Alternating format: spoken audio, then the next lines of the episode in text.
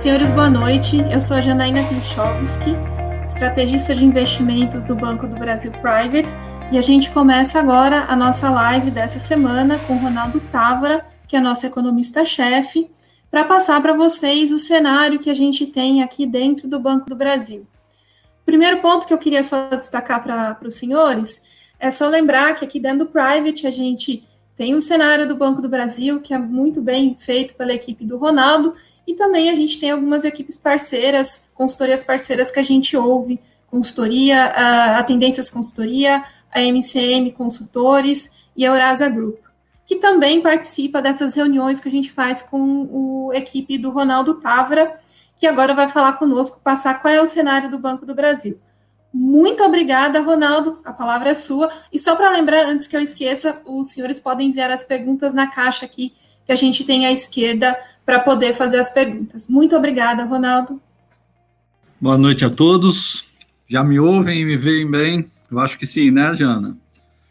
Bom, primeiramente, é, é um prazer e, e, o Banco do Brasil fica muito honrado em recebê-los aqui na nossa casa, né, ainda que virtualmente, para um bate-papo. Não vamos falar de, de palestra nem nada, um bate-papo em que eu vou passar para vocês a percepção da área de economia do banco em relação ao cenário, né? um cenário desafiador, para dizer no mínimo, e, e aí depois um tempinho importante para a gente, de novo, trocar percepções em relação a esse cenário. Né? Porque a gente tem que ter sempre em mente que discussões sobre cenários elas estão ancoradas em premissas e alterações dessas premissas podem é, mudar os números, né? Eu vou dis discutir com vocês quais as premissas que a gente acredita, mostro os nossos principais números, eventualmente algum número que não tiver ali, é, que eu não mostrar diretamente, é, podem me perguntar, que a gente discute a respeito.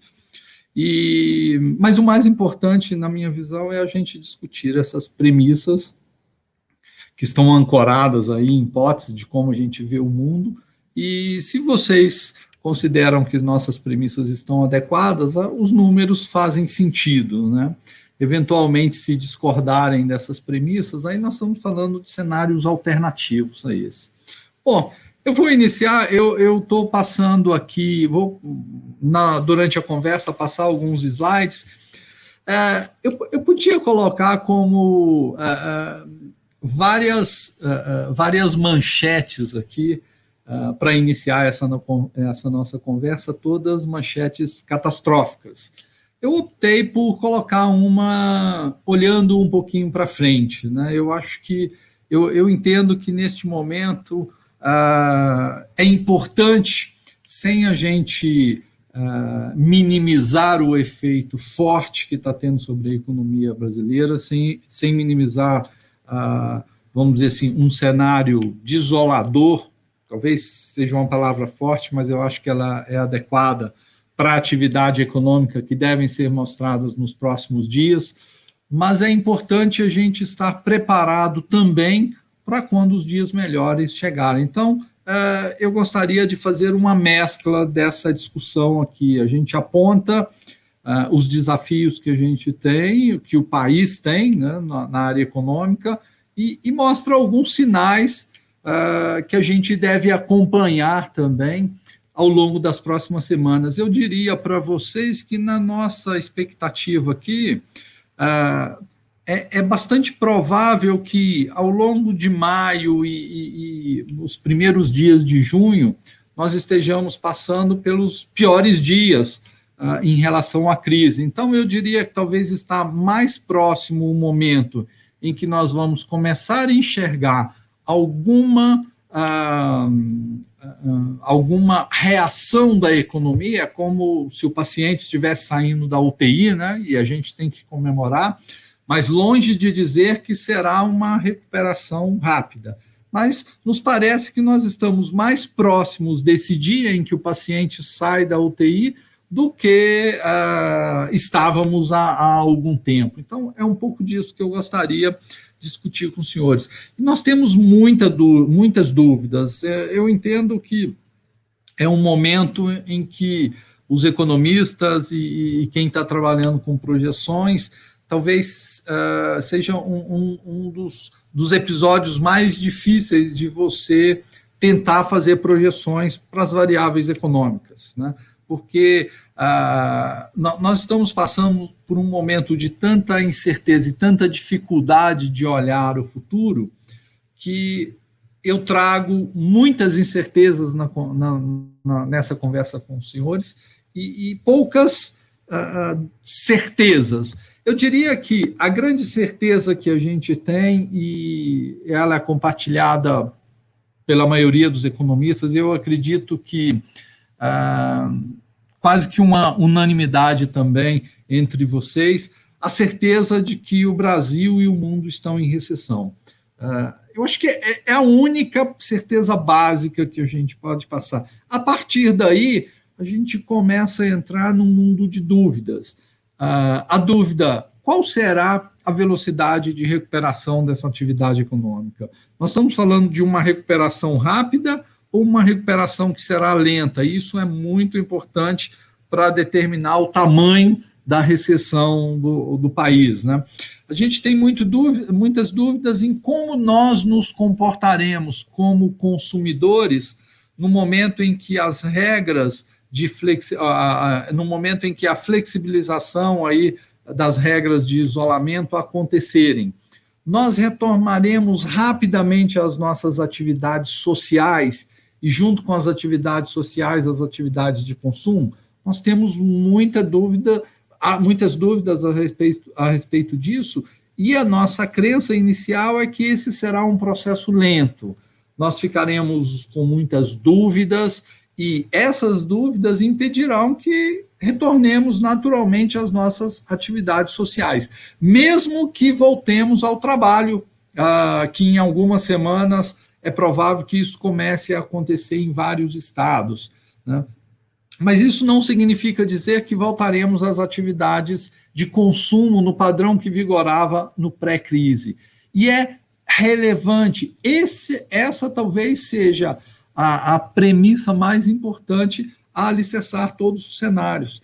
Né? Quem acha, ou, ou, ou, quem tem como uma premissa uh, uma rápida volta aos padrões de consumo, está falando em uma, em uma economia que talvez não tem uma recessão tão forte. Talvez uma queda máxima do PIB aí entre 2,5% e 3% esteja associada a esse padrão de recuperação super rápida. Agora, uh, hipóteses que nos levam a imaginar uma atividade econômica que demora bastante para se recuperar é compatível com projeções de PIB que em algumas situações podem chegar lá a dois dígitos de queda. Então, é, diante dessa de tamanha dispersão entre as projeções, né, eu queria discutir com vocês aqui quais as premissas que a gente usa e, e mostrar uma matriz de cenários que a gente tem usado para conversas com clientes. Até fica mais fácil da gente conversar sobre quais os números mais prováveis de se materializarem. Né? Antes da gente chegar lá nessa discussão, eu gostaria de trazer uh, um elemento importante aqui. Uh, eu coloquei uma série de, de uh, alguns bullets aí para determinar esse contexto ah, em que as alterações dos cenários têm sido feitas. é importante salientar que os cenários têm sido alterados a uma velocidade não usual, não só pela gente, mas por todo mundo no mercado.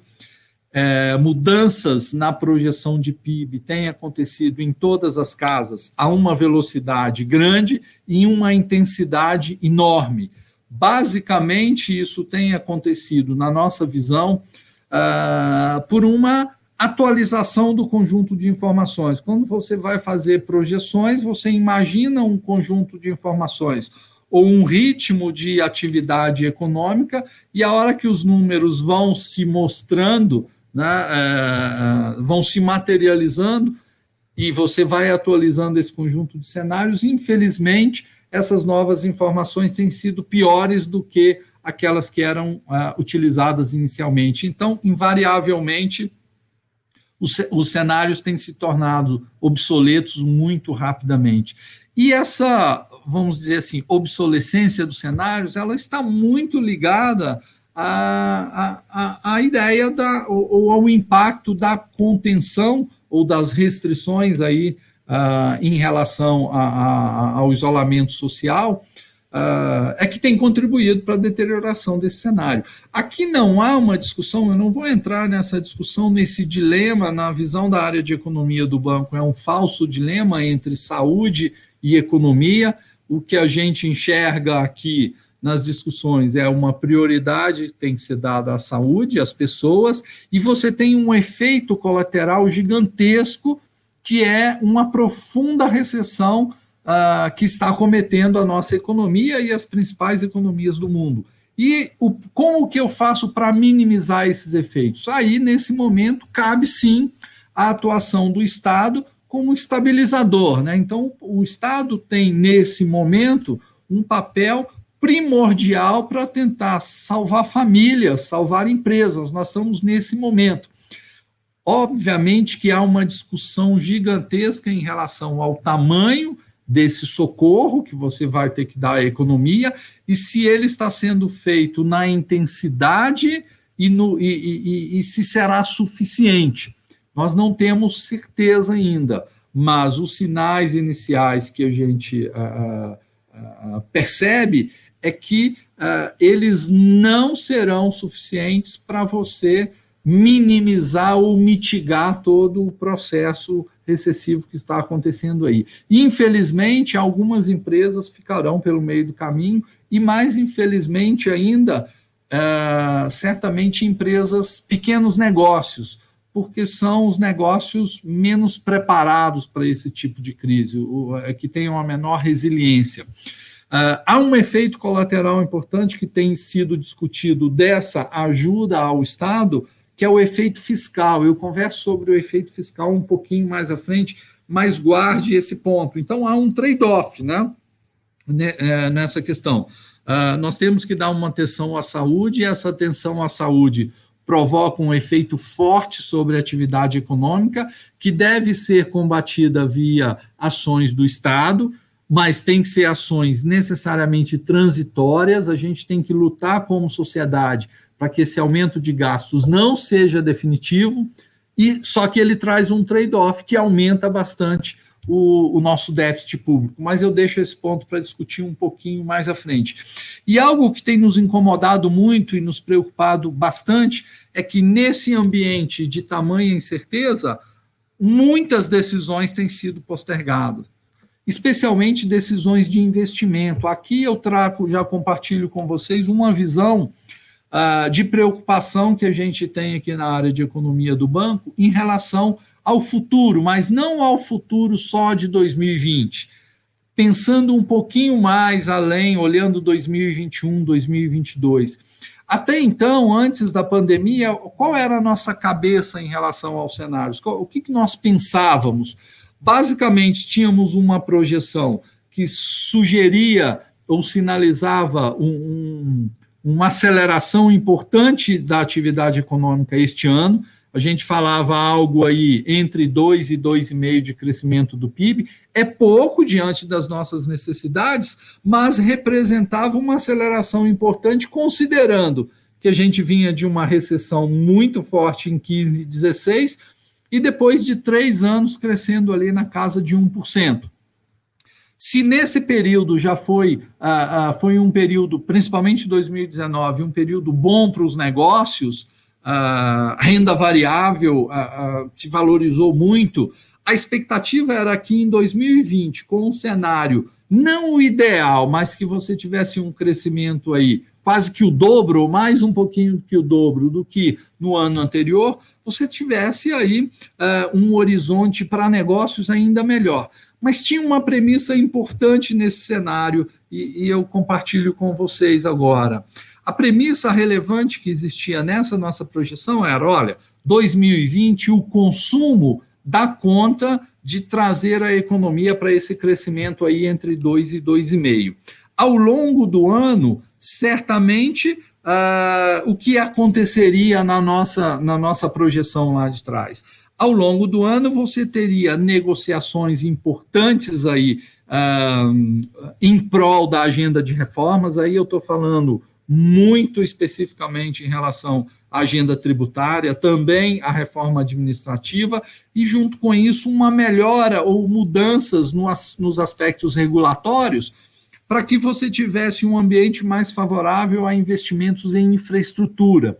Então, o que o estava na nossa cabeça é que o processo político ia ser desenhado ou ia se desenhando ao longo do ano, de modo que você fosse aparando as arestas e ao, ao final, no segundo semestre, talvez, mais provavelmente no último trimestre, isso estivesse mais azeitado, ainda que você não tivesse a aprovação das reformas, você teria uh, boa parte delas já discutidas, e você começaria com os leilões, as concessões nos investimentos em infraestrutura, que se materializariam em é, investimentos mesmo, em, em, em, recursos colocados na economia, a partir de 2021. Então, de modo que em 2021 a, a, a economia se aceler, aceleraria mais um pouco, uh, e seria possível, ao longo de um horizonte mais de médio prazo, a gente ter um crescimento aí que se aproximaria, uh, ficaria aí entre 2,5% e 3% muito centrado na recuperação dos investimentos, especialmente investimentos em infraestrutura. Esse era o padrão que a gente desenhava, era o pano de fundo. Bom, veio a pandemia, uh, mesmo antes da pandemia, a gente começa a entender uh, que o processo político não estava totalmente alinhado a uma rápida avaliação da agenda de reformas, e, infelizmente, durante a, a pandemia, ah, ah, os interesses pareceram se distanciar um pouquinho mais dessa nova agenda, né, dessa agenda necessária. O que nós passamos a considerar agora é que dificilmente você volta à discussão uh, de, um, de, um, de reformas estruturais para a economia brasileira ainda este ano. Isso fica postergado para 2021, o que é uma pena, uh, pensando em termos do, de país especialmente que a gente começa a ingressar daqui a pouquinho, parece que é muito mais.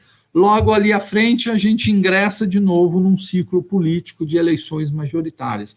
Então, a impressão que a gente tem é que a pandemia ela trouxe, além dos efeitos de curto prazo que afetam a economia e o PIB e a recessão, ela pode ter trazido alguns efeitos mais de médio prazo que dificultam a nossa recuperação. Esse é um ponto importante, o que significa dizer que talvez a gente atrase um pouquinho mais o ponto em que a gente chegaria a, a ver crescimentos da atividade econômica e do PIB entre 2,5% e 3%.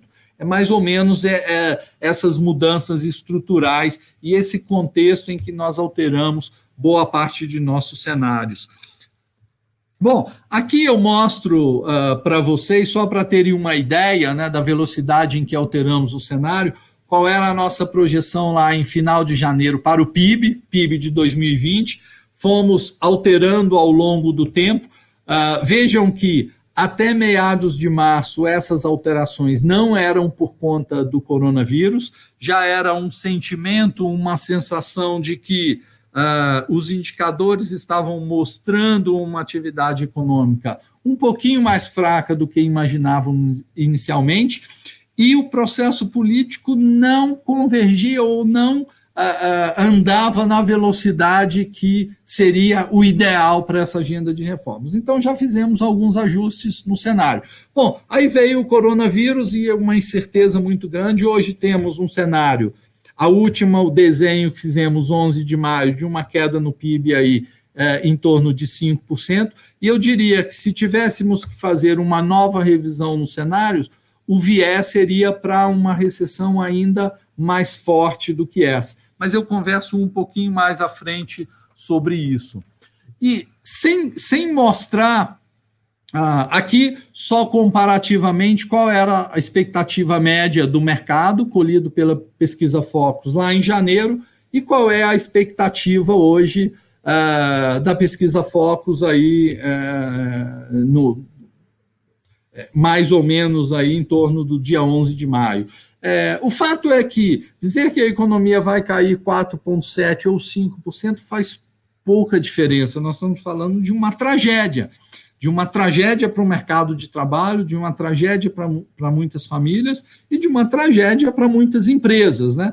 Então, nesse momento, ficar discutindo o patamar um pouquinho acima, um pouquinho abaixo, talvez não seja a discussão mais relevante.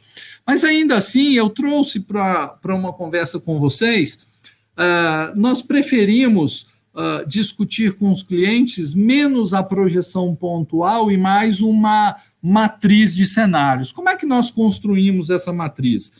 Os números que vão aparecer dentro dessa matriz ou dentro dessa tabela, eles representam as nossas projeções para o ano de 2020.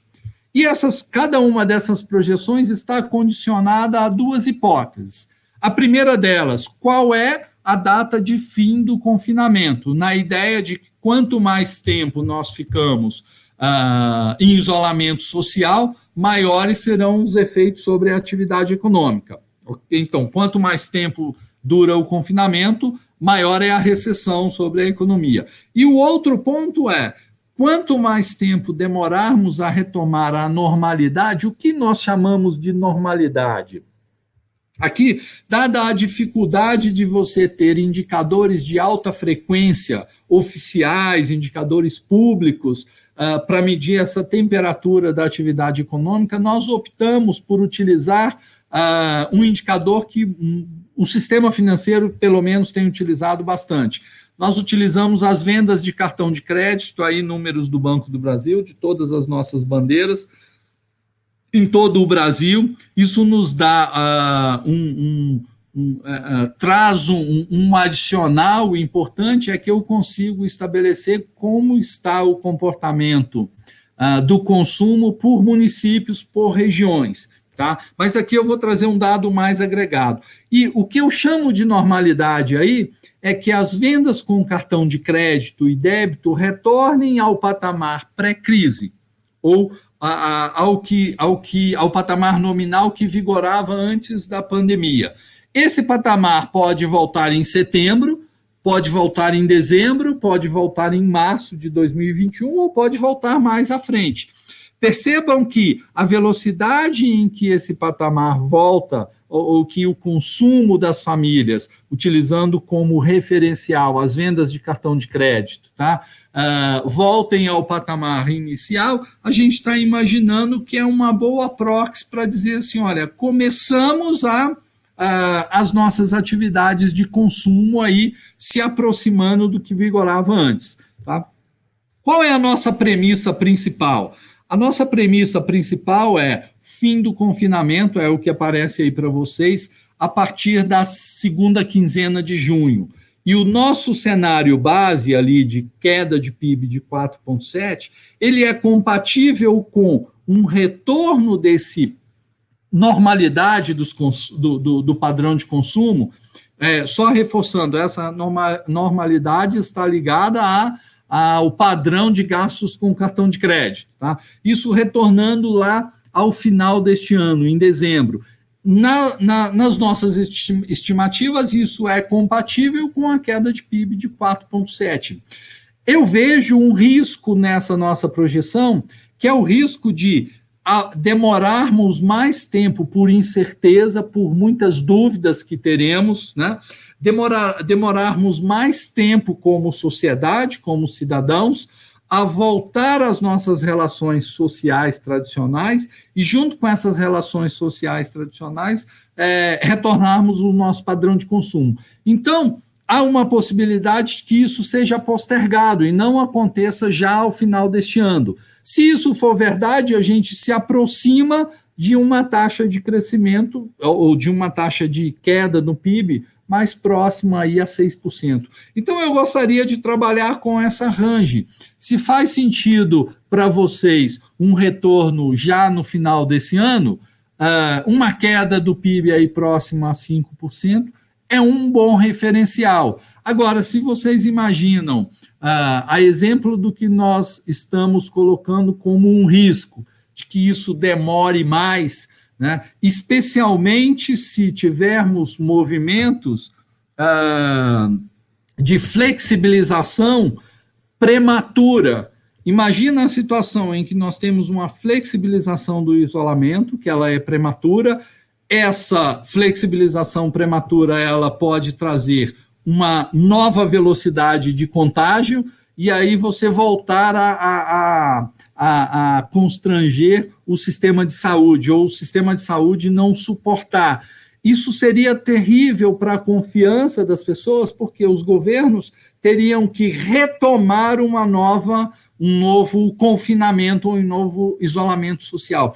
Então, eu acho que tem que ter muito equilíbrio, muita sabedoria uh, dos governantes nesse momento. A gente está passando por uma situação crítica entre equilibrar muito bem uh, a capacidade de atendimento do sistema de saúde e com a inevitável aumento uh, dos casos que acontecerão à medida em que você colocar todo mundo circulando novamente. É, o vírus está por aí. Então, diante desse risco, é que eu coloco uma possibilidade de cenário nessa range. Tá? Eu tenho a planilha completa agora, é, fica para vocês assim com várias outras possibilidades. A gente acredita uh, que são muito otimistas as premissas que teríamos uma liberação já em maio, tá? E, e uma recuperação aí ao padrão de consumo uh, logo no terceiro trimestre. Tá? Eu diria que se tivéssemos que alterar os nossos cenários, eles estariam ancoradas ou na premissa de prolongamento do confinamento do isolamento social, mais para o final de junho, ou uma demora maior da sociedade em recuperar ou em retomar os seus padrões de consumo à, normalidade. Lembrando sempre que esse padrão de consumo está também intimamente ligado ao mercado de trabalho, uh, que vai sofrer bastante. Então, em linhas gerais, é esse o cenário uh, para o PIB. No próximo slide, eu mostro como seria a, a, nossa sinalização ou a nossa projeção para um crescimento econômico por trimestre. Estamos falando que o primeiro trimestre já sofreu os impactos ah, do coronavírus, já temos uma queda no PIB. Essa queda seria muito intensa, chegando a dois dígitos no segundo trimestre, e uma recuperação no terceiro, mas a gente não deve se assustar com esse número de quase 8%. Na verdade, é porque a base de comparação vai estar muito baixa. A gente pega como exemplo a indústria automobilística, que está trazendo o seu nível de produção a quase zero no momento em que ela retoma, a, a, ainda que muito abaixo do que produzia antes, mas a retomada a, da produção de veículos, por exemplo, já vai fazer com que a variação seja muito grande, porque eu estou partindo de uma base pequena. E ao longo de 2021, a gente imagina um cenário de crescimento bem moderado entre os trimestres. Isso é compatível aí com um crescimento da economia para 2021 entre 2,5% e 3%. De novo, há um efeito base de comparação importante. Isso não significa dizer que a economia estará crescendo ao ritmo de 3%. De modo que o que é relevante mostrar é que todo esse crescimento de 2020, que acontece a partir de setembro, e 2021, não é suficiente para restaurar a queda que acontece no primeiro e segundo trimestres, de modo que o padrão ou patamar de PIB uh, retorna ao padrão pré-Covid nas nossas estimativas somente em meados de 2022. Então, nós estamos falando de fato de algo que é uh, duradouro para a nossa atividade econômica. Tá? Uh, eu acho que esse é um, um ponto relevante. E eu gostaria de falar rapidamente sobre a nossa perspectiva de há uma recuperação, haverá uma recuperação, ela é lenta e ela não será homogênea, ou seja, não será distribuída igualmente em toda a economia. O que a gente acredita aqui, basicamente, é que nós estamos falando assim, o setor de alimentos, né, uh, alimentos básicos, alimentos fora do domicílio, né, uh, serviços de, ali, de cuidados, de cuidados pessoais ligados à limpeza, serviços de delivery, né? serviços ligados a essa proteção que a gente está tendo aí agora, lá, uh, com, com, cuidados pessoais, com higiene pessoal, uh, telecomunicações, dado a, a, a, o aumento intenso que nós tivemos de, de streaming para todos os lados. Vejam, por exemplo, essa nossa conversa. Isso aqui é PIB que está sendo gerado aí nas empresas que estão dando suporte, uh, na banda que está sendo consumido. Então, esses são setores que tiveram uma forte alta no curto prazo e, na nossa visão, se estabilizam num patamar elevado no médio prazo. Então, devem ser setores que sairão vencedores da crise.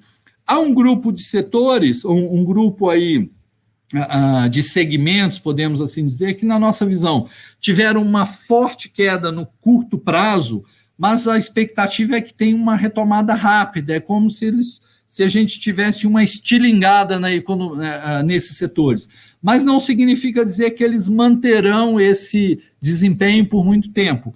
Há uma demanda reprimida, essa demanda reprimida rapidamente, uh, em, algum, em alguns meses, ela será atendida e depois esses setores voltam à normalidade. Eu estou falando basicamente aí uh, de bens duráveis, não bens duráveis de alto valor, bens duráveis de altíssimo valor, como automóveis, na nossa visão, serão os últimos a se recuperar, dada a incerteza que se tem no mercado de trabalho. Mas aqui a gente está falando de roupas, a gente está falando de vestuário, a gente está falando de produtos de beleza e de higiene também, ligados a esses setores. Há uma demanda reprimida e assim que você liberar o isolamento social, essa demanda reprimida vai a consumo, você tem uma alta forte e depois se estabiliza.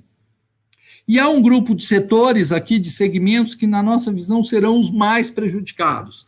Tá? Certamente, eles tiveram uma forte queda no curto prazo e a retomada será lenta, muito lenta. Perdão. Basicamente, nós estamos falando de setores que têm, uh, nas suas atividades, requerem uh, fortemente aglomeração de pessoas, né?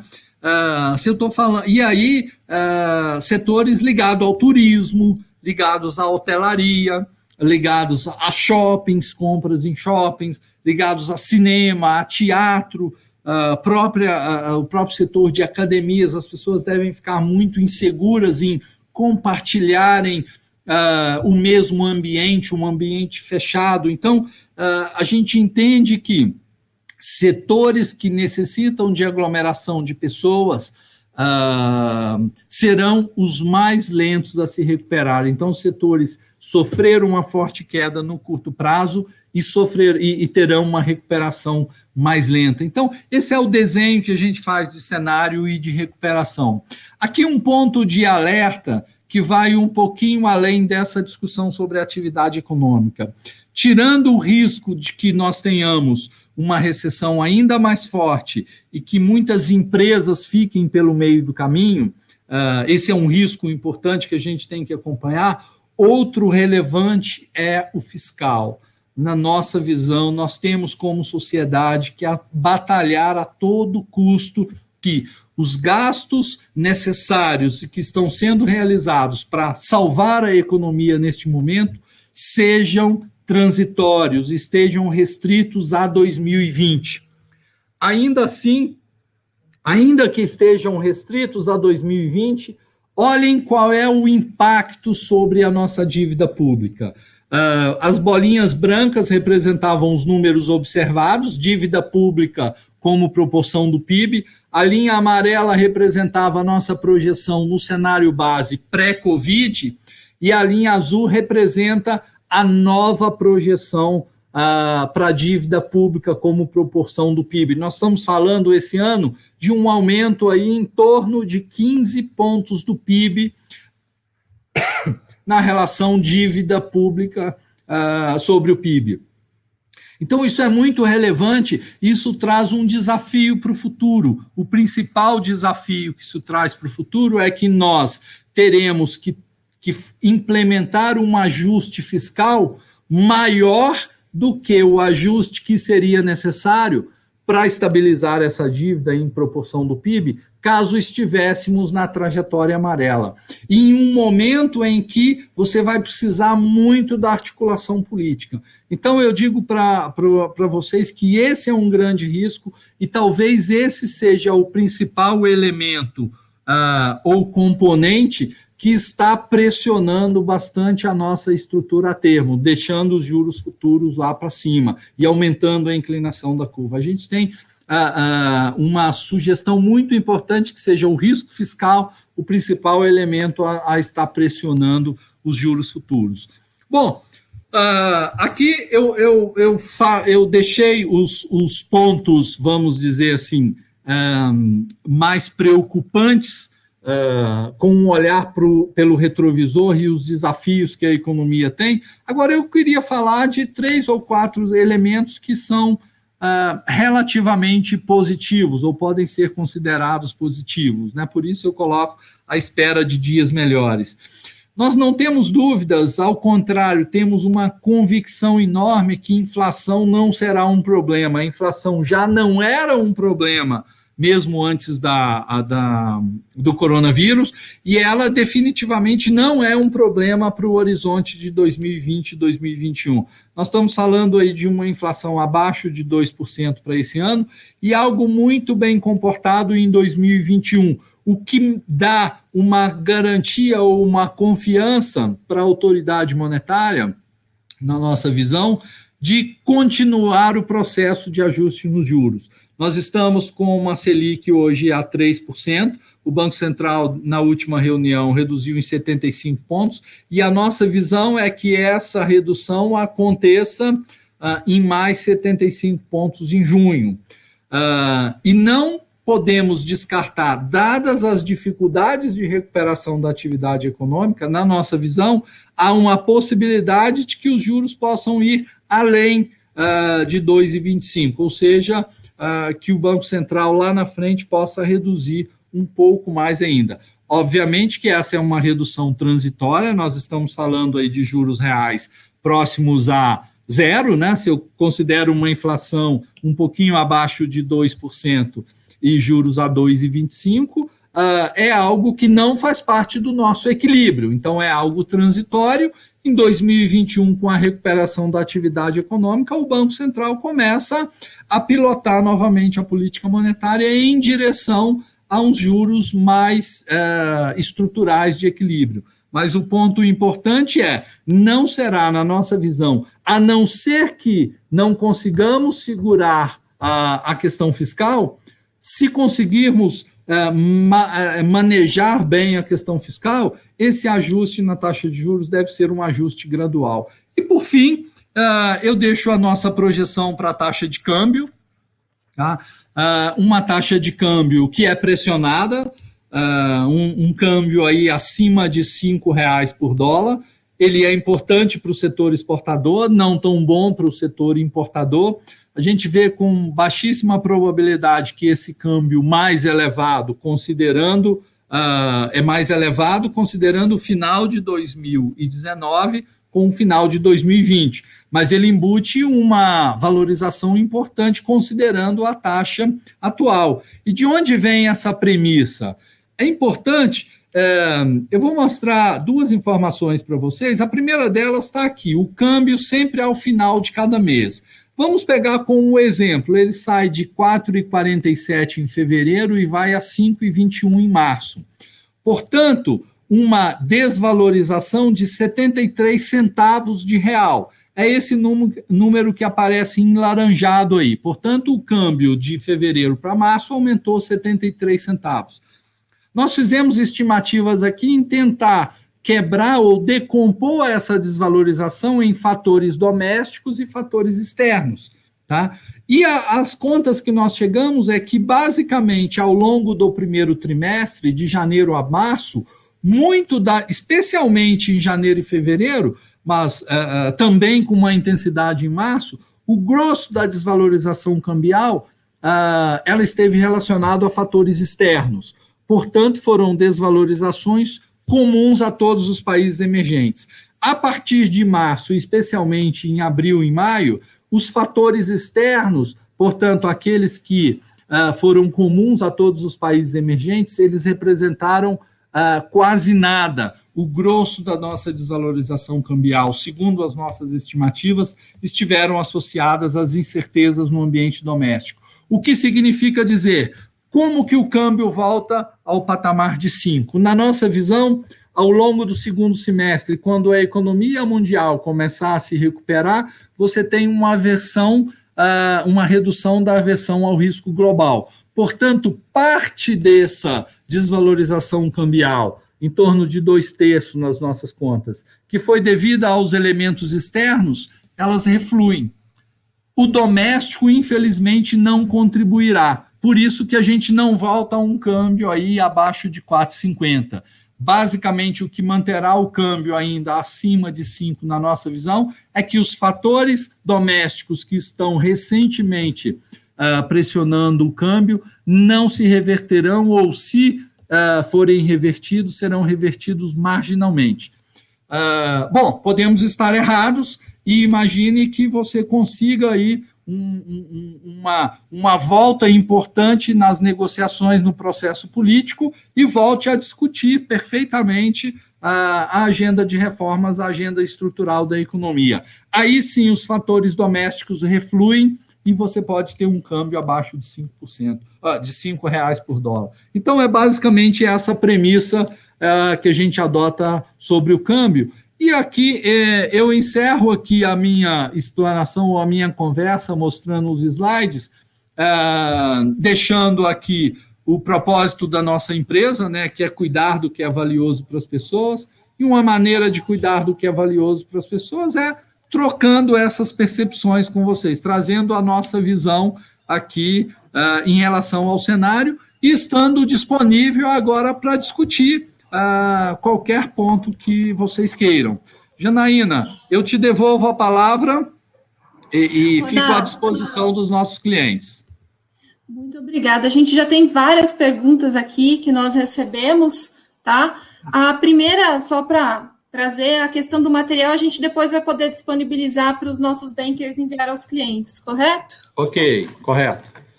Uh, a primeira pergunta que a gente tem aqui é a questão se a gente não pensa um pouco que, na verdade, o cenário é muito mais um cenário de instabilidade, que é difícil pensar nisso, e depois uh, acaba colocando também, é, questionando a sua premissa de crédito, né? Ele fala aqui que uh, supostamente a gente tem uma aparente disponibilidade, mas a gente não vê essa disponibilidade chegando até o setor produtivo se isso não significaria uma quebradeira geral e um redesenho do que temos no setor privado hoje e do terceiro setor? Essa é a primeira pergunta. Tá. É, eu respondo já a cada uma de uma vez, né? Beleza. Bom, vamos lá. É, eu acho que é importante, é uma possibilidade. É, é eu acho que essa, esse momento de incerteza, de instabilidade grande, ele se reflete em preços de ativos, em volatilidade de preços de ativos, obviamente, em volatilidade nos juros, né, e em volatilidade nas projeções. Né. Agora, um ponto importante que, que foi levantado em relação ao crédito, é, eu tendo a concordar no seguinte ponto.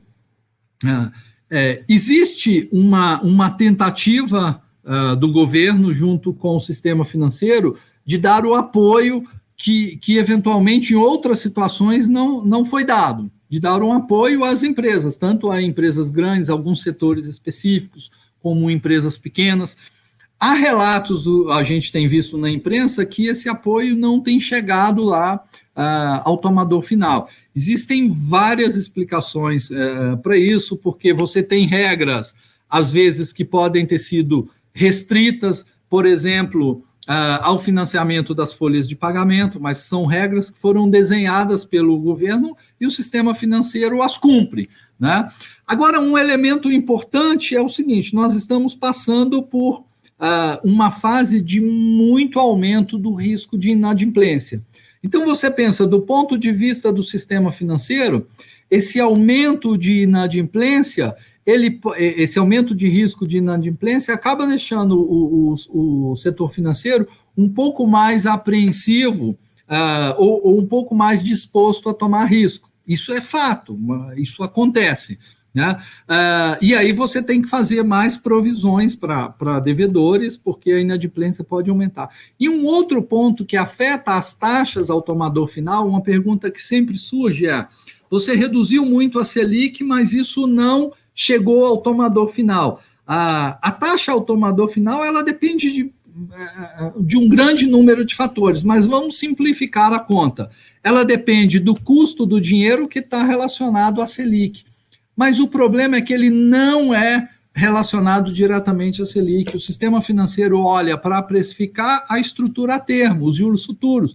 Como os juros futuros estão apontando uh, uma taxa muito mais alta lá na frente, uh, todo o movimento que o Banco Central faz de curto prazo, ele é consumido via aumento dos juros futuros. E aí, quando os bancos tomam isso como um referencial para o custo uh, das operações, não há essa correlação direta. E o outro ponto está relacionado aí diretamente ao aumento de risco. O que, que eu imagino que talvez possa acontecer num futuro próximo?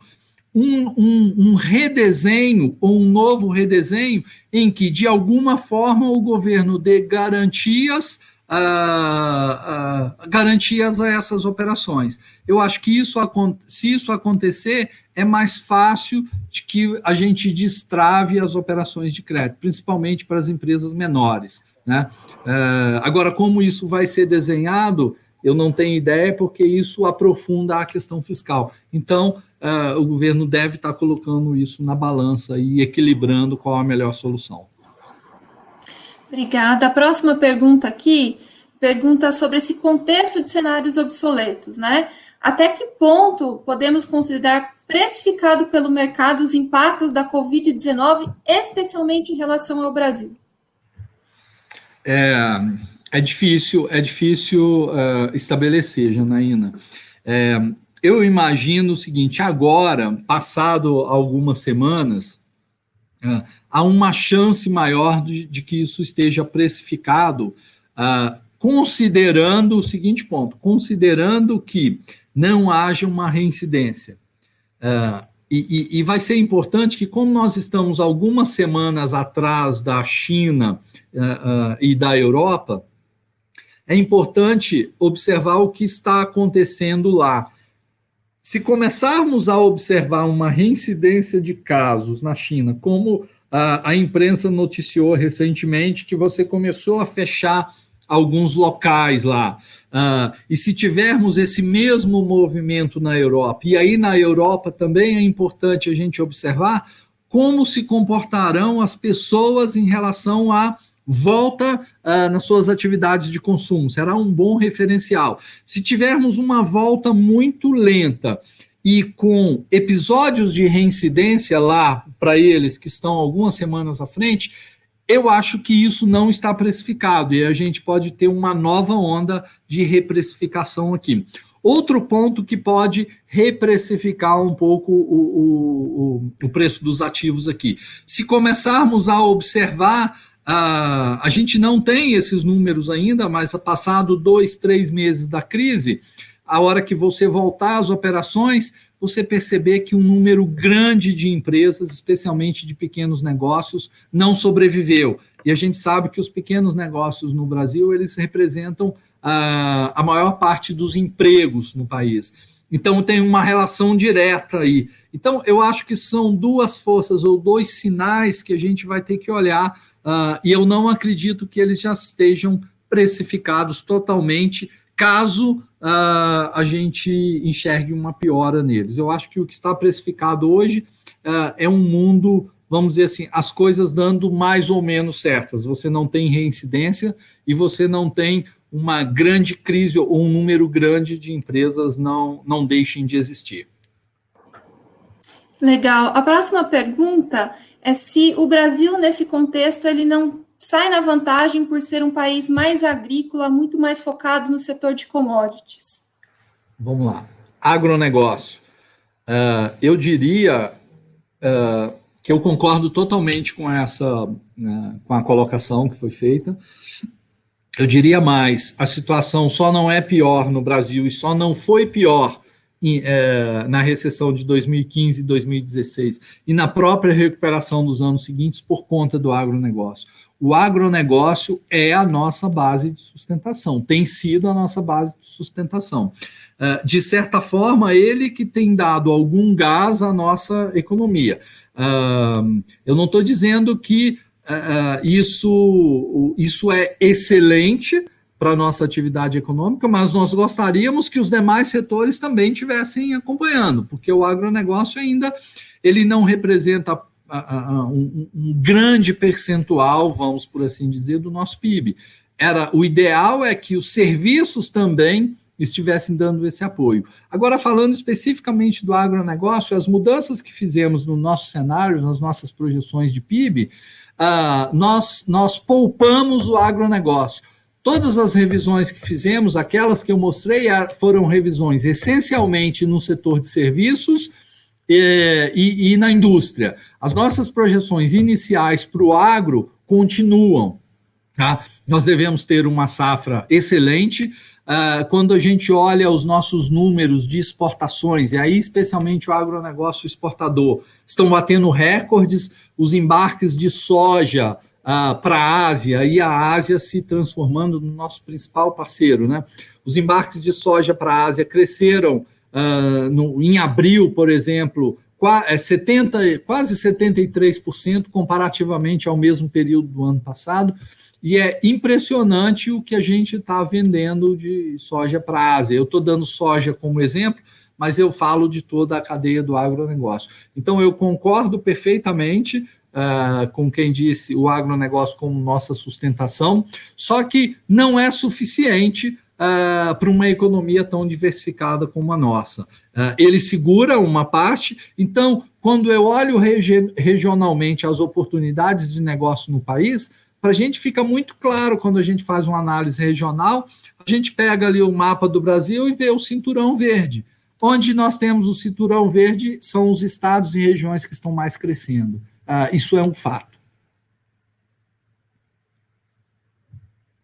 A próxima pergunta aqui é sobre a sua preocupação, que até ele colocou que foi bem alicerçada em relação ao ajuste fiscal e os possíveis desvios que seriam uh, transitórios. Que ele pergunta aqui é o seguinte: qual que é a receita para enfrentar o grande volume de pessoas sem renda, o desemprego e o grande número de micro e pequenas empresas literalmente quebradas? Uh, há necessidade de uma mão mais forte, de uma maior intervenção do governo nesse ponto? É, é, vamos lá. Olhando, o, o, pode, pode ser que os números mais à frente me desmintam, né? E aí é, é essa minha avaliação não seja válida. Mas olhando o que a gente tem até agora, o que a gente está percebendo uh, e as notícias que saem da imprensa, parece que o tamanho do, da ajuda que está sendo dada ao país, dada o, o, dado o tamanho da recessão e o tamanho do, do, grupo de pessoas e empresas, especialmente pessoas aí relacionadas ao mercado de trabalho, que não estão amparados pela, pela, pela rede de apoio social, né, as pessoas que não têm uh, emprego formal, nós estamos falando aí, dependendo da estatística, entre 40% e 50% da força de trabalho, isso significa dizer aí, dependendo da comparação, entre 40 e 50 milhões de pessoas, de trabalhadores, de, de, de famílias, né? Uh, então, parecem, uh, por hora, insuficientes. Uh, bom, se são insuficientes, nós teríamos que fazer o quê? Teríamos que ampliar esses, esses, é, é, é, essa ajuda, tá? Mas eu não sei se, uh, eu tenho dúvida se é simplesmente um desenho diferente uh, para os planos de auxílio que estão sendo utilizados, ou se é de fato só um, só um maior volume de dinheiro. Então, uh, essa é uma dúvida que eu tenho. Se for só mais um, um volume de dinheiro maior, uh, isso significa necessariamente uma piora fiscal e um aumento da nossa responsabilidade, um aumento do nosso risco para 2021. Há uma discussão muito importante aí uh, no ambiente econômico para que as medidas adotadas não deixem minimamente nenhuma brecha para que você torne esses gastos ou, ou, possam ampliar esses gastos para 2021. Ah, há sinalizações no governo que, de tentativas de tentar restringir isso a 2020, tá? Mas a gente sabe que isso não depende só do executivo e depende de acordos uh, com o Congresso. Mas, por hora, parece que seremos exitosos em, em, em conter isso para 2020. E aí, para ser objetivo no final, uh, é possível que a gente tenha que ampliar uh, esses gastos. Por exemplo, uh, três meses do, do, vamos chamar do Corona Voucher, enfim, a, aqueles 600 reais que estão sendo distribuídos, serão suficientes somente três meses? bom, e se não forem suficientes, serão no valor de 600 novas prestações ou será um valor menor? Como é que a gente vai lidar com isso? Até lá já teremos uma noção de como a atividade econômica está e o governo poderá calibrar melhor uh, ou ajustar melhor esses programas de ajuda. A próxima pergunta ele cita aqui do antagonismo, né? Aumento de risco país com taxa de juros para baixo se no setor privado o risco de crédito aumenta e o custo de captação se reduz. Então, ele pergunta isso desse antagonismo e da questão do risco de crédito aumentando e o custo de captação. É, é eu, eu, eu, abordei um pouquinho dessa questão na, na, na, primeira resposta, né, Janaína? Eu vou só complementar. Quando a gente fala de custo de captação, Uh, é verdade o custo de captação, quando a gente está falando de qualquer aplicação financeira que é um percentual que seja do CDI, né? Isso reduziu. Mas quando a gente é, é, olha a precificação que, que o sistema financeiro faz para as operações de crédito, quando você está olhando dinheiro no tempo, você não olha essa taxa de curto prazo. Você, na verdade, está travando as suas, as suas operações com a estrutura a termo, você está olhando os juros futuros. E lá nos juros futuros, eles estão muito mais altos do que a taxa spot, a taxa Selic. Então é isso que está acontecendo. Eu tenho esse movimento de queda nos juros de curto prazo, nos juros spot, e uma elevação na taxa de juros que é o referencial do sistema financeiro para a precificação uh, dos recursos. Sem contar a segunda parte, que é inevitavelmente está por vir aí, está contratado um aumento da inadimplência, né? E esse aumento da inadimplência envolve é, aumento de custos. É, agora, um ponto que está acontecendo no mercado financeiro, por hora, eu não sei se ele vai permanecer. Uh, o, o, não estão sendo repassadas as taxas ao tomador final uh, um aumento de custos na mesma intensidade do aumento de riscos por hora, o sistema financeiro, por uma série de medidas, inclusive medidas do Banco Central, né, uh, liberando o capital dos bancos, ou seja, fazendo ajustes ali uh, na parte regulatória, tem feito com que os bancos não tenham repassado na mesma intensidade o aumento do risco. Mas eu não, eu não tenho como garantir se isso uh, prosseguirá ao longo do ano. O que pior poderia de acontecer uh, no mercado de crédito e para as pequenas empresas é que o sistema financeiro começasse a repassar todo o aumento de risco integralmente ao preço dos empréstimos, ao, pre, ao custo das operações de empréstimos.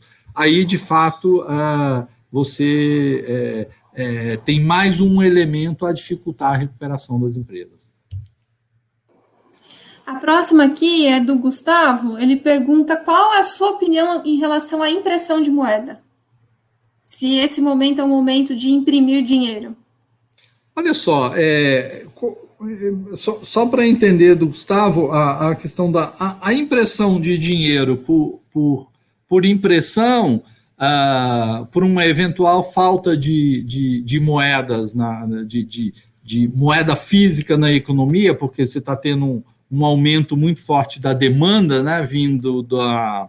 A, das pessoas que, que, que passaram a, a, ir no mercado financeiro e buscar dinheiro vivo, né, principalmente quem está recebendo 600 reais, uh, isso aí é, é, é, é, uma questão que, que não tem influência na economia. é, é, só você estar tá colocando uh, recursos que estavam em conta corrente, está virando moeda em poder do, das pessoas. Agora, se o Gustavo está se referindo à possibilidade de você monetizar déficits públicos, eu vejo com alguma restrição, porque ao fazer isso, você perde alguns referenciais. Né? Eu sei que há uma discussão importante sobre isso, uh, economistas, vamos dizer assim, de, com muita bagagem defendendo essa posição, mas eu, eu tendo a ser um pouco mais conservador ou numa linha mais conservadora neste momento em que, uh, em, em que você financiar os aumentos fiscais necessários neste momento com os instrumentos tradicionais, até para que no futuro você necessariamente faça os ajustes para poder reduzir a dívida PIB. Se você não implementa essas medidas e monetiza esses déficits, tradicionalmente no passado isso aconteceu, você, na verdade, está passando um custo depois para a sociedade, que é aumento de inflação mais acelerada. E se você tem um aumento de inflação mais acelerada lá na frente, todo o benefício que você colheu no presente, você devolve lá na frente, porque vai ter que aumentar juros de forma um pouco mais uh, rápida. Mas é, essa é uma questão que voltou, voltou à discussão. A minha opinião é uma opinião mais tradicional, mais conservadora em você utilizar os instrumentos tradicionais, não monetizar a, déficit público, por exemplo. Eu vou só complementar com uma pergunta que chegou agora, que é ligada. Ele pergunta se isso, na verdade, não gera inflação. E até tem uma outra pergunta aqui no meio que ele, ele, ele fala, né? Você apresentou dos próximos dois anos, e daqui para frente, de três anos à frente, tentando conectar não, vou... um pouco essas três perguntas. Tá, vamos lá. É, eu acho que dificilmente é, uma monetização da dívida geraria inflação agora no curto prazo. Tá? Então, não é uma preocupação de curto prazo. Tá? É uma preocupação mais para o médio prazo, que a gente começa a empurrar muitas inconsistências ou muitas, uh, uh, muitos ajustes a serem feitos lá na frente. Então, é mais esse. É, é, é eu não tenho dúvida que nesse momento a gente tem que se preocupar mais com o curto prazo, tentar resolver, salvar as pessoas e as famílias e fazemos os ajustes no médio prazo. Mas a gente tem, tem que ter algum grau de, de, de, de, de conservadorismo para que o volume de ajustes que a gente, é, ou de distorções que a gente leve para o futuro, não sejam altos o suficiente uh, a ponto de viabilizar o médio prazo. É esse que é o ponto. Senão eu troco, eu salvo o curto prazo e inviabilizo o médio prazo. Uh, então eu concordo com quem disse aí que essa monetização ela tenderia a, a trazer distorções aí no mecanismo de preços e com risco grande de gerar inflação. Agora, há um ponto, né? A gente está num novo mundo e um novo normal. Isso não. A, a, a liquidez uh, no mundo na última década foi tremenda, que se você olhasse os livros textos tradicionais, há 20 anos atrás, todos diriam que nós estaríamos atravessando a, o, maior processo inflacionário de, de todo o globo, em todas as principais economias, e isso não aconteceu. Tá? Uh, eu, eu não entendo que a gente deva pagar o preço ou pagar para ver nesse caso específico da monetização. Quanto à inflação de médio prazo, Janaína, ela eu não, não, não foi o Gustavo, né? Foi outra pessoa que perguntou. Na nossa visão, ela está muito ligado a, a, esses ajustes que a gente vai ter que fazer lá na frente, tá? Uh, se tivermos um descontrole fiscal, se não conseguirmos uh, uh, dar um sinal positivo para uma solvência fiscal no médio prazo, isso naturalmente redunda em mais saída de capitais, mais câmbio, mais risco e, e desorientação ou desancoragem das expectativas inflacionárias. Isso, para mim, é fato. Então, eu digo, como por hora a nossa premissa é que não haverá essa desorganização fiscal, muito embora o déficit será grande, a dívida aumentará bastante, o que requer um maior ajuste fiscal lá na frente, a gente por hora está assumindo que isso uh, vai acontecer, uh, não afeta de maneira importante a trajetória de inflação lá para frente, de modo que 2022 e, e, e daí por diante a gente está com uma projeção de inflação ali no centro da meta, né, em 3,5. É, então, por hora, não afeta a, a nossa projeção de inflação Legal. para o médio prazo. Tentando juntar aqui, que tem bastante pergunta. Uh, o Luiz pergunta se o home office, aí pensando em tendências, né? Se ele veio para ficar ou não veio para ficar. A gente já vê até iniciativas fora do Brasil e aqui em relação a isso, de empresas dizendo que adotaria por mais tempo. E qual é a sua percepção em relação ao mercado imobiliário, especificamente? E aí, Vamos lá. É, home office. É, nós discutimos aqui na empresa, tem, tem um. um é, eu sou responsável pela área de economia e sou responsável também por uma outra área que a gente estuda um pouquinho concorrência bancária e tendências do macroambiente que vão além da, da economia, né? Então, o time aqui fez um estudo interessante recentemente para a gente discutir as nossas estratégias aqui, né? Se, se as nossas estratégias estão adequadas para esse novo mundo que vem no pós-Covid, né? E um dos pontos importantes que a gente levantou é que a, pandemia, o coronavírus, ele muito provavelmente veio para acelerar processos importantes que estavam em curso.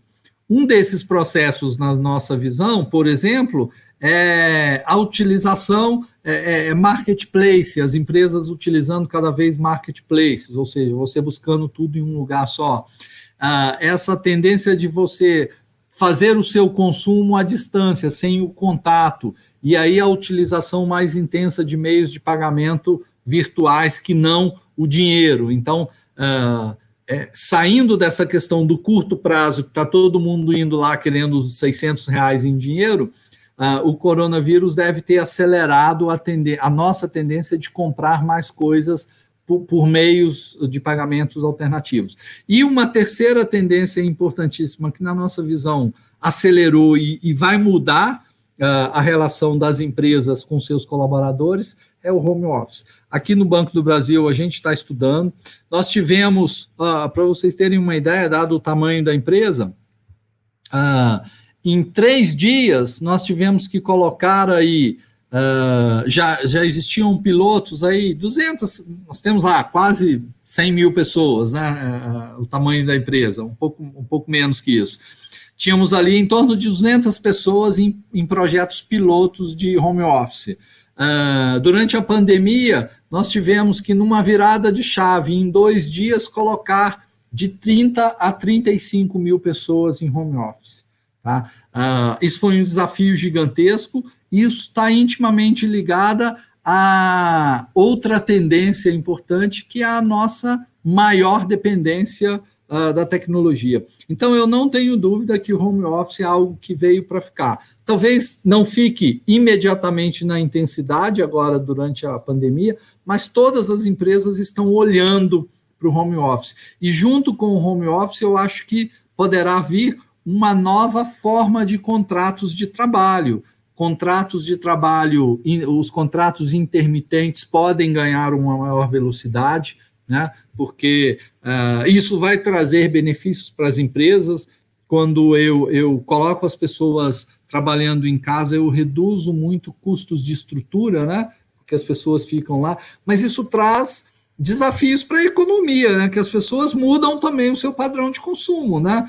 Ah, as pessoas que vinham, trabalhavam e utilizavam restaurantes na redondeza do trabalho, ah, não farão mais isso, mas aumentarão o seu consumo em supermercados. Então, assim, há mudanças importantes acontecendo aí, não só no, na questão econômica, tá? E quanto ao home office, eu concordo ah, que, que ele veio para ficar. A, a dúvida é só qual a intensidade. Ronaldo, eu estou tentando juntar aqui porque tem várias perguntas. Vamos lá, gente. Mas tem três pessoas aqui falando sobre câmbio. Ah, o Thiago ele fala aqui se o dólar, a, a realidade do dólar a cinco reais, se ele não voltou para ficar. é, considerando um cenário de longo prazo, pós-Covid-19, inclusive segundo semestre de 2021. Aí perguntam também câmbio para um, um cenário mais, uh, mais longo também, uh, além de 2021. E eu tenho uma última pergunta aqui sobre câmbio no curto prazo, se acha que esse câmbio vai ou não vai mais alto? E a última aqui, ele pergunta é, o ano agrícola vai ser antecipado e se uh, qual é o impacto do câmbio aí na comercialização agrícola, se ajuda ou se atrapalha, tentando aqui juntar o máximo possível de, de perguntas. Tá, vamos, vamos lá. Deixa, deixa eu pegar pela última aí, do, vamos, eu vou chamar de câmbio e agro, né? É, nesse momento, o câmbio é um, vamos dizer assim, é um vetor importante para ajudar o agro, dado que eu tenho queda em preços de commodities, né, no geral, commodities agrícolas, Uh, quando eu olho numa perspectiva de, de médio prazo, assim, a gente não vê uh, um boom de commodities uh, novamente, né? Então, o câmbio é importante que ele dá essa compensação aí. Então, agora, ele tem um efeito adverso para o futuro no momento de fazer o plantio novamente, né? Então, aqueles que não se protegeram sofrem mais com o aumento de preços de insumos. Então, é, depende muito de que, em que posição que você está uh, nessa uh, na questão cambial, né? Se você se protegeu e quem conseguiu se proteger uh, e quem já fechou contratos e quem já trouxe já os insumos e já, esses aí estão bem posicionados, vamos por assim dizer. Agora, aqueles que não fizeram, talvez tenham uh, que olhar com carinho para esse cenário cambial. Agora, uh, a discussão sobre câmbio de curto prazo e médio prazo, qual é a nossa premissa que está embasando aquela valorização do câmbio em 2021, especialmente um câmbio vindo aí para casa de 4,50, e é mais ou menos isso que a gente espera em 2022. Nós estamos falando de dois movimentos. Primeiro, que em 2021, na nossa visão, uh, você já teria, já estaria diluído esse aumento ao risco, uh, essa aversão ao risco. Você até lá teria resolvido, uh, teria descoberto uma vacina, o que traz. Eu acho que o momento em que a gente descobrir uma vacina de fato e que for provado que essa vacina é eficiente, pode ser produzida em grande escala e a preços baratos, ah, assim, nas próximas semanas eu acho que os preços dos ativos vão lá nas alturas. Porque você muda o estado de coisa, você muda o estado de espírito de todo mundo, né? Então, a nossa visão é que para 2021, esse estado de espírito já terá uh, sido alterado. E quando eu olho as principais economias, nós estamos falando de juros ou de liquidez amplamente favorável. E aí, nesse momento, talvez os mercados, né, os investidores, voltem a olhar com carinho para emergentes. E aí você tenha um retorno de fluxo. E aí, quais emergentes serão selecionados? Aqueles com condições ah, ah, estruturais melhores. Todos estão piorando nesse momento, especialmente na questão fiscal. Quando a gente olha, está todo mundo piorando. Agora, de novo, eu vinculo isso a, a reversão a, a, das incertezas no campo doméstico. A gente está imaginando, no nosso cenário base, é que em 2021 você volte a discutir no Congresso a agenda de reformas. Você volte a discutir no Congresso a reforma tributária. Não necessariamente que você aprove naquele ano. Você volta a discutir no Congresso mudanças regulatórias que vão afetar diretamente a, a atração de investimentos e investimentos estrangeiros para a, a, a infraestrutura. Então, olhando do ponto de vista de hoje, parece um cenário, é um cenário mais construtivo, é um cenário mais favorável. São as premissas que nós adotamos.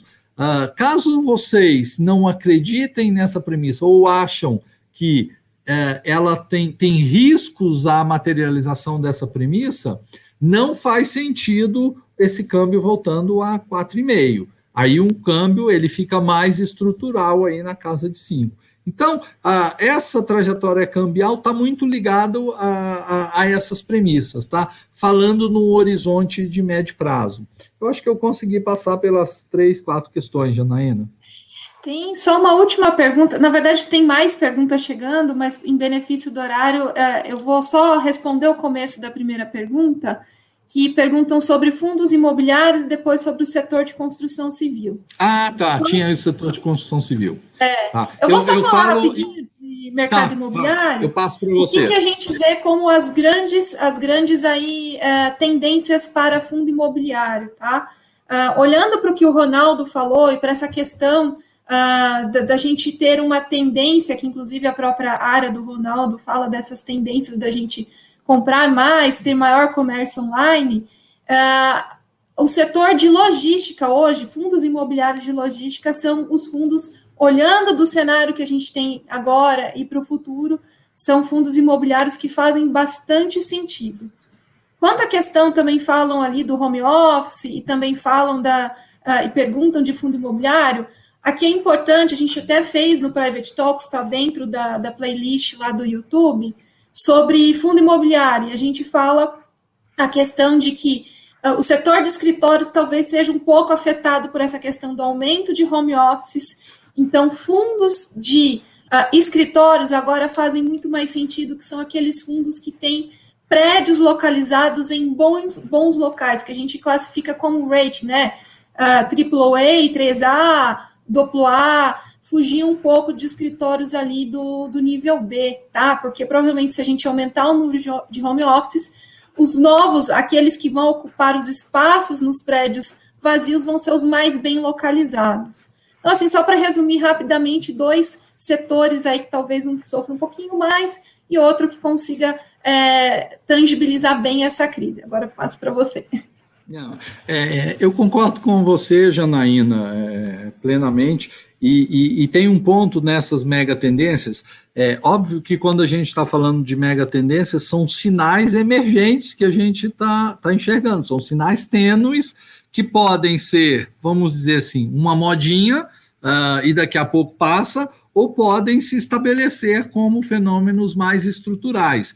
Né? Uh, um fenômeno emergente que a gente está enxergando dentro, uh, ligado com o home office, ligado com a questão do home office, e ligado com essa questão de, de, de, de um medo das pessoas uh, e, e, a possibilidade de ficarem mais tempo em casa, pode ser que exista também uma mudança, ela não será instantânea, mas uma mudança gradual, até na forma das construções do, dos imóveis residenciais que havia uma tendência até então uh, de você colocar espaços privados menores e espaços coletivos maiores nos condomínios, né?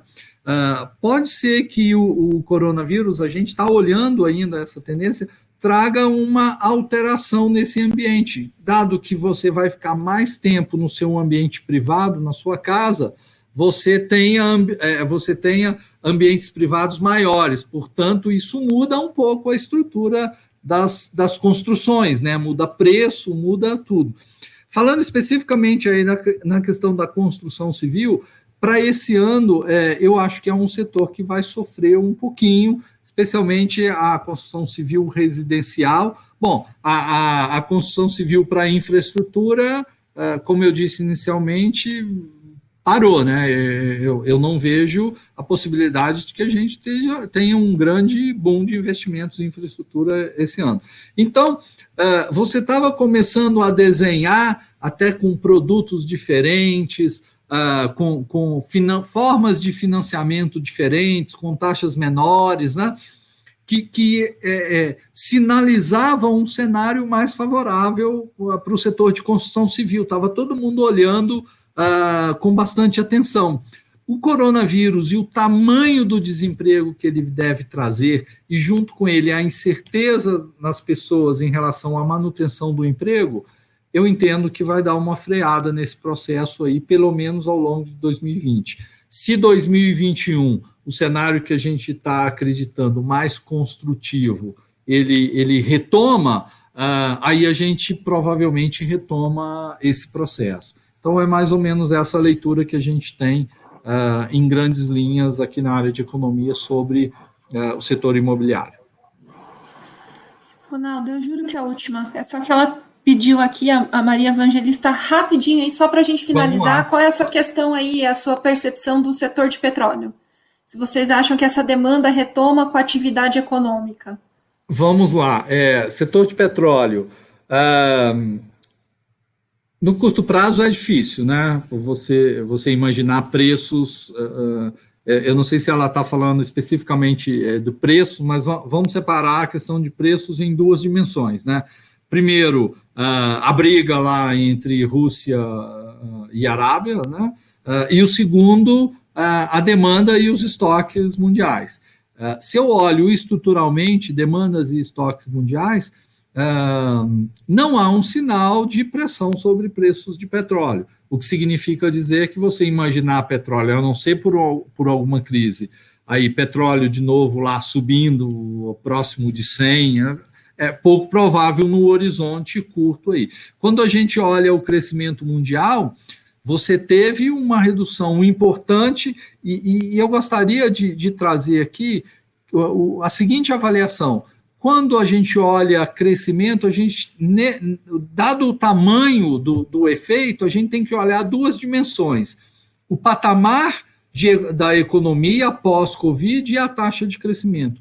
Como o, o, a recessão foi muito grande, as economias no futuro próximo, em 2021, elas serão menores ou muito próximas ao tamanho que existia no pré-Covid. Eu estou falando, então, colocando em grandes números, se o mundo produzia 100, é provável que ao final de 2021, meados de 2022, a gente esteja retomando o padrão de 100.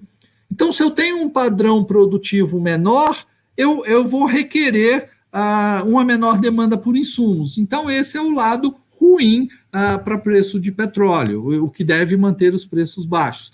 Agora, uh, eu acredito em alguma racionalidade ali na questão entre Arábia Saudita e Rússia, que você resolva aquele problema de oferta, né, de ampliar bastante a oferta. Se você fizer isso, você tem uma recuperação de preços de petróleo. A gente espera aí. Uh, uma recuperação importante de preços de petróleo, é até coerente com o que o Banco Central colocou na, nos seus comunicados recentemente, aí, ou seja, a, a partir do patamar mínimo ali, um, um, aumento aí entre 30% e 40%, é mais ou menos isso que a gente estabelece em nosso cenário. Mas isso significa dizer que eu estou com o petróleo ali mais próximo de 50 ou um pouquinho abaixo do que de 100. Tá certo. Eu gostaria de agradecer, Ronaldo, pela palestra, pelas perguntas aí, pelo bate-papo que a gente teve hoje, e agradecer também, é claro, todos os nossos clientes aqui do BB Private, uh, e dizer que a gente está à disposição para conversar com vocês, para tirar dúvidas através dos nossos bankers, através também das nossas, uh, dos nossos contatos. Uh, a gente em breve divulga quando vai ser a próxima apresentação vocês estão pedindo aqui várias vezes dentro do, do chat. A gente vai disponibilizar para os bankers a partir da manhã, eles uh, repassarão aos senhores. Muito obrigada e até a próxima live. Obrigada, Ronaldo. Muito obrigado, boa noite a todos e Janaína sempre à disposição aí para conversar com os nossos clientes. Tá? Um abraço obrigada. a todos e boa noite. Boa noite, obrigada.